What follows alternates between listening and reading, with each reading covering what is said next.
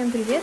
Это подкаст «Шире мысли». Здесь мы учимся сами отвечать на свои вопросы и видеть ситуацию в объеме. Сегодня я хочу поговорить с вами на такую тему, как почему мы боимся ошибиться, да, почему мы боимся ошибаться или боимся провалов, неудач, что у нас что-то не получится. Я думаю, что эта тема будет интересна многим людям, но если вы думаете, что вы никогда не ошибались, и вообще вы ошибок не боитесь, и все у вас замечательно, то вы послушайте этот подкаст для того, чтобы шире мыслить о тех людях, которые могут ошибаться, или найдите любой другой интересный вам подкаст у меня. Давайте поговорим о том, вообще, что такое ошибка. Я нашла такое определение, как ошибка — это неправильность в действиях, в мыслях, это случайное отклонение от правильных действий. И меня очень затриггерила, если можно так сказать, формулировка, что это неправильность в действиях и отклонение от правильных действий. И и здесь такой немного у меня вопрос, а что вообще такое правильно, а что такое неправильно? Кто определяет, да, что у нас правильно, а что у нас неправильно? То есть здесь хочу сказать о том, что нет чего-то едино правильного или чего-то неправильного. Здесь давайте рассмотрим на банальном примере, что, например, в России правильно ездить по правой стороне дороги, но в других странах, некоторых, правильно занимать левую часть дороги, да, когда мы едем в том или ином направлении. Вот это яркий, возможно, возможно, пример для вас, что значит правильно и как вот эта правильность может быть относительной. То есть уже, как бы это тавтологично не звучало, но само определение ошибки, оно как будто бы уже ошибочно, потому что нельзя судить едино о том, что правильно, а что нет. Понятно, что есть какие-то общепринятые социум правила, надо говорить или писать там корова, а не корова, но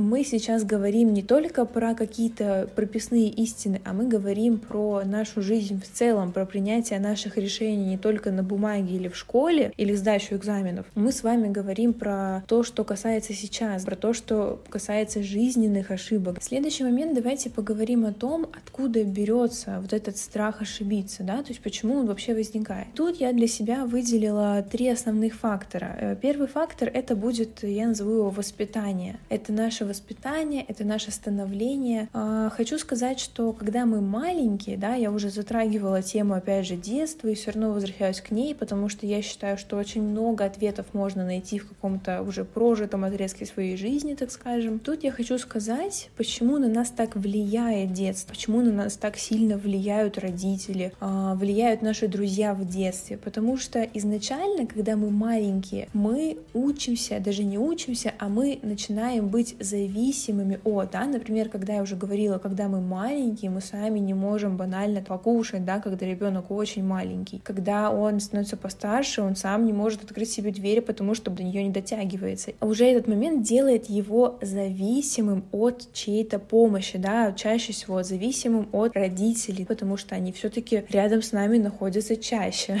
чем все другие люди. Тут мы начинаем зависеть от родителей не только физически, да, помочь, покормить, открыть дверь, поставить, достать что-то с верхней полки, а мы начинаем быть зависимы еще и от их мнения. Нам важно, мы опираемся на родителей не только в физическом плане, но и в плане ментальном. Именно здесь уже начинается как раз-таки вот это формирование, когда на нас сильно влияет мнение общества, не только наших близких людей, потому что дальше что? Дальше мы выкидываемся или нас выкидывают, если можно так сказать, в социум. Мы приходим в школу, да, там уже не наши родители нам что-то говорят, а уже говорят говорят одноклассники, учителя. Всем известна вот эта вот проблема, наверное, с ошибками, которая тянется из э, сначала детства, да, когда родители говорят, это плохо, ты ошибся, да, когда мы идем в школу. И очень известный пример с диктантом, когда, например, ученик пишет диктант в школе и допускает, например, из 20 э, слов две ошибки, да, то есть у него всего там два слова написано неправильно. Что делает учитель? Берет, выделяет красным, да, ярко таким малым красным, выделяет вот эти две ошибки. Из этого снижается какая-то оценка тебя как ученика, да, снижается оценка твоих умственных способностей. Что происходит у ребенка? У ребенка сделан акцент на его плохие качества, и не только на этом просто сделали акцент, а за это тебе еще и сняли баллы. Ребенок расстроенный идет домой, показывает это маме с папой, и чаще всего мама с папой говорят, Почему так плохо? Ты ошибся? Ты что? То есть ребенок уже еще сверху получает какой-то негатив от этих двух несчастных ошибок. Но почему никто не сравнивает, сколько он сделал правильного? То есть он написал 18 слов правильно, а два слова он написал неправильно. Если мы возьмем, например, какую-то математику сейчас, которую я не очень люблю, и посчитаем, что 18 условно слов у него успешно, 18 единиц он сделал хорошо, и только дважды он ошибся, да, то есть только два у него неуспеха, да, так скажем, только две у него неудачи. И в сухом сравнении у него успех больше, чем неудача, но почему-то все делают акценты на вот эти вот маленькие неудачи. Да, конечно, кто-то сейчас задумается, да, и правильно сделает или скажет, что задача школы научить. Именно поэтому важно показать ученику на его ошибки. Но я могу сказать, как человек, который работает с детьми, который преподает, человек, который просто умеет широко взглянуть на ситуацию, здесь не совсем правильно указывать только на ошибки, потому что что проблема как раз-таки не в том, чтобы понять свою ошибку, а чтобы с ней поработать, чтобы понимать, что вот ошибка — это не просто плохо, потому что дети, когда видят ошибки, они что стараются сделать? Они стараются забыть о них, да, спрятать, не показывать родителям, не говорить друзьям, что да у меня тут три ошибки, да, а у него там всего одна. Но здесь как раз-таки очень важно научить не только ребенка, вообще любого человека работать с ошибкой, потому что да, слушай, супер, молодец, ты сделал 18 слов правильно, но у тебя вот здесь два написано неправильно. Давай мы с тобой обратим на это внимание и поймем, о чем же нам это говорит. И это говорит о том, что Слушай, да если у тебя хватило памяти запомнить 18 слов, как писать, для тебя эти два слова, да это вообще фигня. Ты сейчас это возьмешь и запомнишь и все будет хорошо. И вот это уже немного другая интерпретация. То есть здесь тоже ребенку обращают внимание на эту ошибку. Ему тоже на нее указывают, и он тоже понимает, что он написал неправильно. Но он уже не боится этой красной пастой, да, с там, двойками, с чем угодно, с подчеркиваниями, обводками и так далее. А он уже сам заинтересован в том, чтобы обратить свое внимание на эту ошибку. И это уже немного другое отношение к ошибке и начало вот этого процесса работы с ошибками, да, какого-то вычленения пользы или вычленения какого-то результата с последующим превращением результата в успех, в благо какое-то себе. Тут мы уже очень плавно переходим в второй фактор, я назвала его социум, то есть что все-таки социум на нас влияет, как мы уже выяснили из школьного примера. Но здесь уже хочу поговорить про сугубо влияние именно социума, то есть нашего окружения, как влияют наши родители, возможно, на это, наши друзья, коллеги по работе, дальние родственники, люди в автобусе, все кто угодно. Здесь я уверена, что если не каждый, кто сейчас сейчас это слушает, но хотя бы каждый второй сталкивался с такими фразами, как «Ой, а ты не боишься, что у тебя не получится? А если ты ошибешься?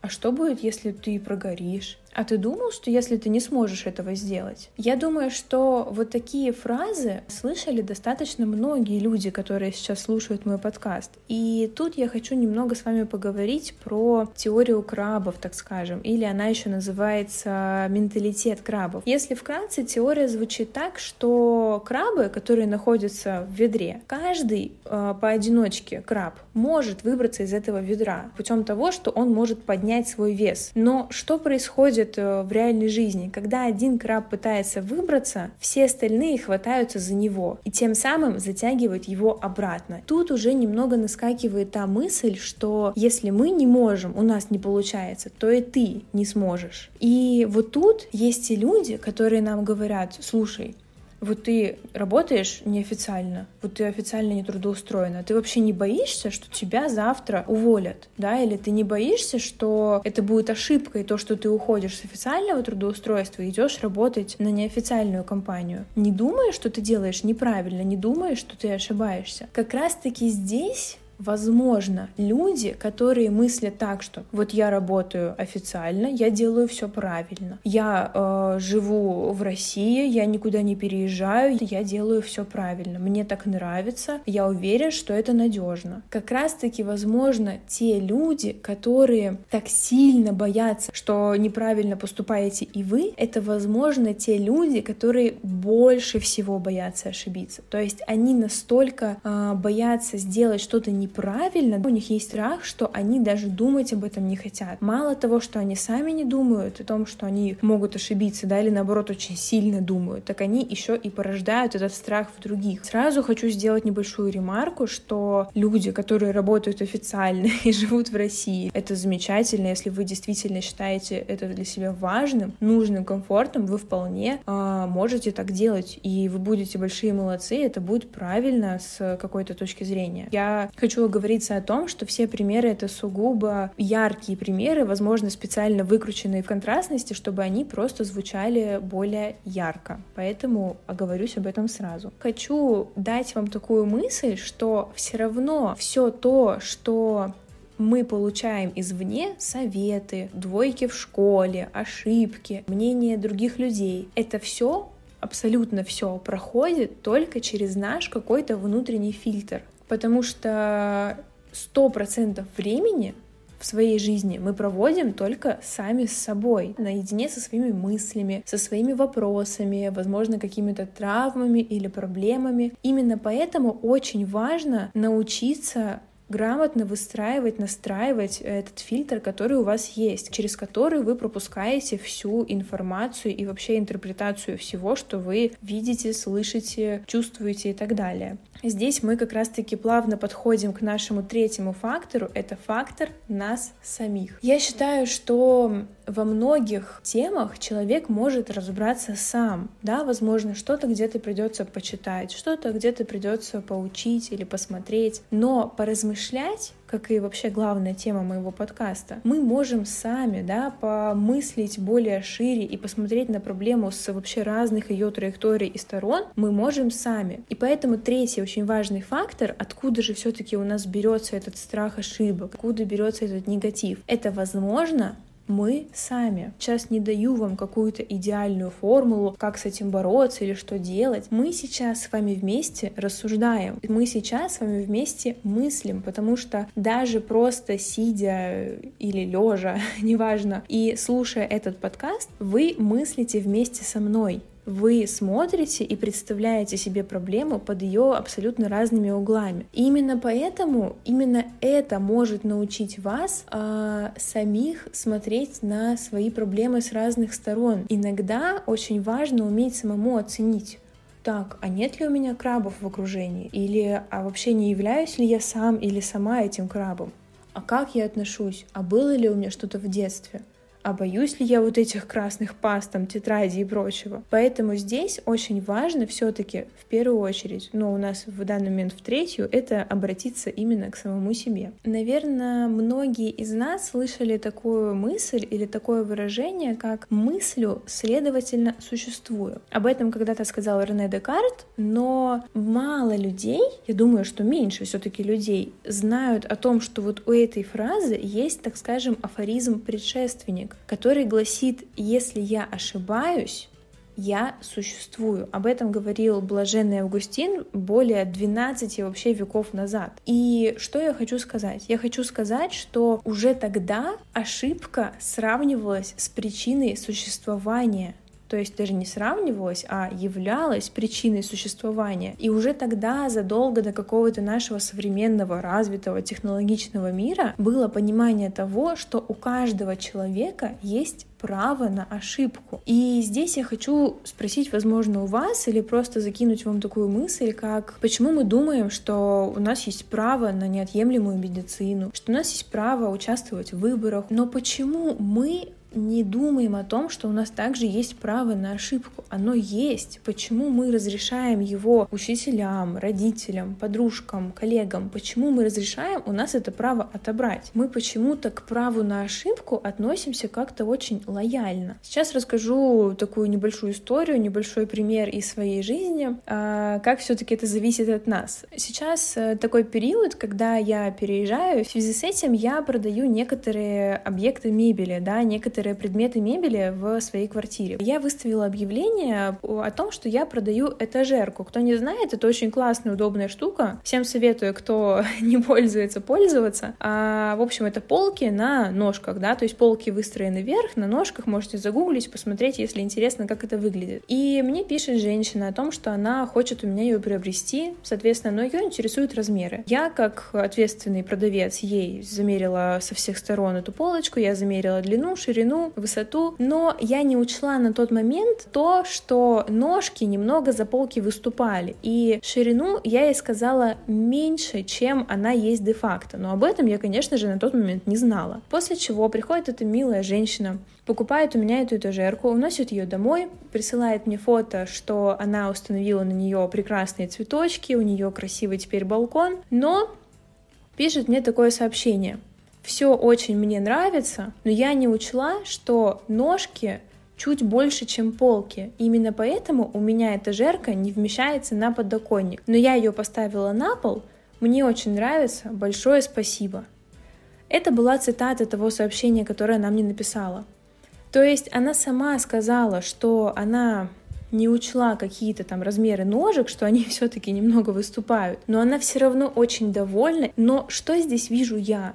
Я начала сразу себя не то чтобы корить, но я начала думать о том, что, блин, да это же вообще-то я ош- ошиблась. Это я неправильно сказала ей размеры. Это из-за меня человек не пользуется этой несчастной этажеркой так, как она хотела. Я начала винить в этом себя. Я начала себя чувствовать ужасно, несмотря на то, что мне человек благодарен, искренне благодарен причем. И вот здесь, конечно, это пример очень яркий. Кто-то бы вообще, да, я, я понимаю, что кто-то другой бы сказал, сказала, да мне вообще пофиг, и вообще бы даже не ответил на фотографию этих цветочков этой милой женщины, а, и пошел бы дальше, даже бы об этом не задумался. Но этим примером я хочу сказать вам, что как важно все-таки то, как мы мыслим, и то, как мы относимся к нашим ошибкам, к нашим каким-то недочетам, неуспехам, неудачам, провалам. Все-таки это очень важно, потому что в данной ситуации женщина довольна, этажерка довольна, потому что она в новой квартире, никто ее не продает. Я тоже должна быть довольна, потому что я продала эту этажерку. Но у меня все равно остается осадок на том, что я ошиблась. Именно поэтому нам очень важно разобраться в первую очередь в себе, научиться совладать со своими мыслями. И тут я хочу уже перейти к тому, что как же можем, да, мы с этим совладать, что можно вообще делать в таких ситуациях. То есть сейчас мы с вами поразмышляли на тему того, откуда у нас берется такой страх, что вообще такое ошибка и а, от чего он зависит зависит. И сейчас я хочу с вами порассуждать, помыслить, поэтому давайте подумаем о том, что же можно с этим сделать. Опять же хочу сказать, что у каждого абсолютно свои методы. Вы выбираете, как вам действовать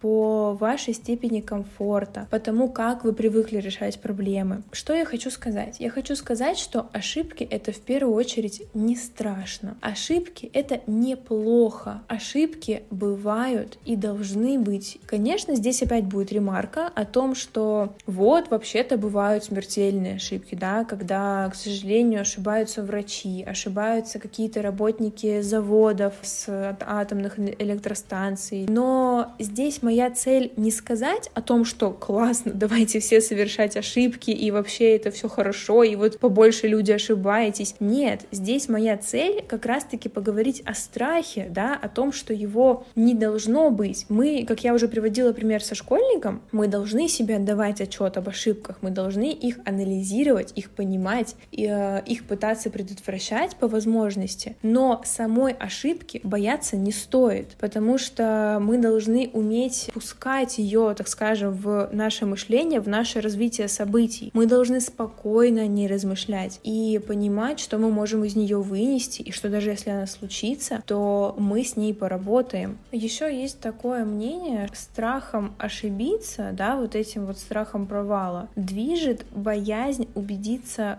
собственной неспособности в чем-то. То есть мы боимся убедиться в том, что я все-таки это не умею, или у меня все-таки это не получается. И как раз-таки неправильно мыслить о том, что ошибка мне укажет на то, что я что-то не умею. Возможно, стоит посмотреть на это так, что ошибка покажет нам то, над чем необходимо поработать, чтобы это зауметь, если можно так сказать. Тут, я думаю, все слышали такую фразу, как на ошибках учатся, это может быть полезно нам. И тут немного хочу привести примеры про гениальные, так скажем, промахи. Тут возьмем пример из биологии, что мутация — это ошибка клеток неправильное, так скажем, поведение клеток. Я, конечно, не биолог. Но без этой мутации невозможна эволюция. То есть, если переводить на человеческий, так скажем, язык, без ошибки невозможно развитие. Это правила, которые действуют на законах природы, да, вообще на элементарных каких-то уровнях. Второй момент, возьмем, например, вообще очень много а, полезных, так скажем, ошибок было в истории, в географии, когда Колумб, который ехал вообще-то в Индию, Индию, вообще случайно, по ошибке открыл Америку. Эта ошибка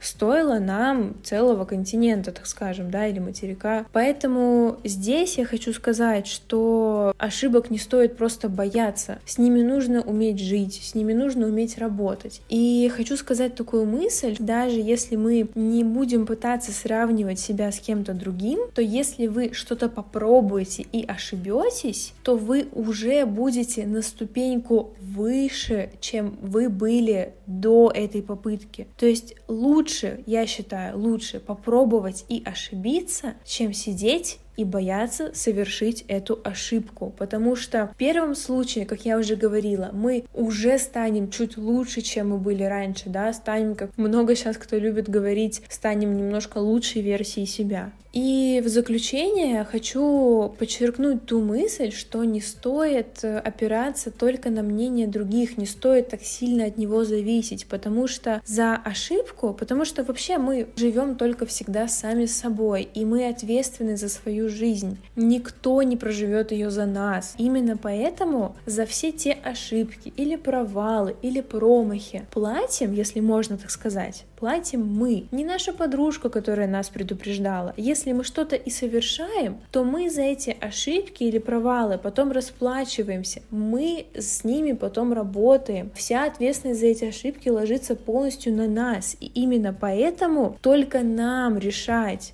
нужно нам ошибаться, или бояться нам ошибок, или не бояться. Именно поэтому только мы за это будем ответственны, и только мы можем грамотно и правильно для себя оценить ту или иную ситуацию. Как всегда, хочу напомнить вам, что никто не даст э, вам волшебного правила, как жить или поступать, но мы можем с вами порассуждать и прийти к какому-то собственному правилу. Мы всегда вольны мыслить, можем делать это широко, и именно этому мы здесь и учимся. В заключении моего подкаста хочу сказать, что, как всегда, какой-то единой мысли у меня здесь здесь не будет, единого правила тоже. Хочу сказать одно, что на все можно посмотреть под разными углами. Над всем можно подумать и действительно углубиться в проблему или вопрос, который у вас возникает. И мне, конечно же, интересно, какие случаи и мысли вообще были у вас, может быть, что-то возникло, когда вы слушали мой подкаст. Мы, конечно же, будем э, рады, мы, я, будем рады обсудить это в комментариях или где-то можно писать сейчас. Поэтому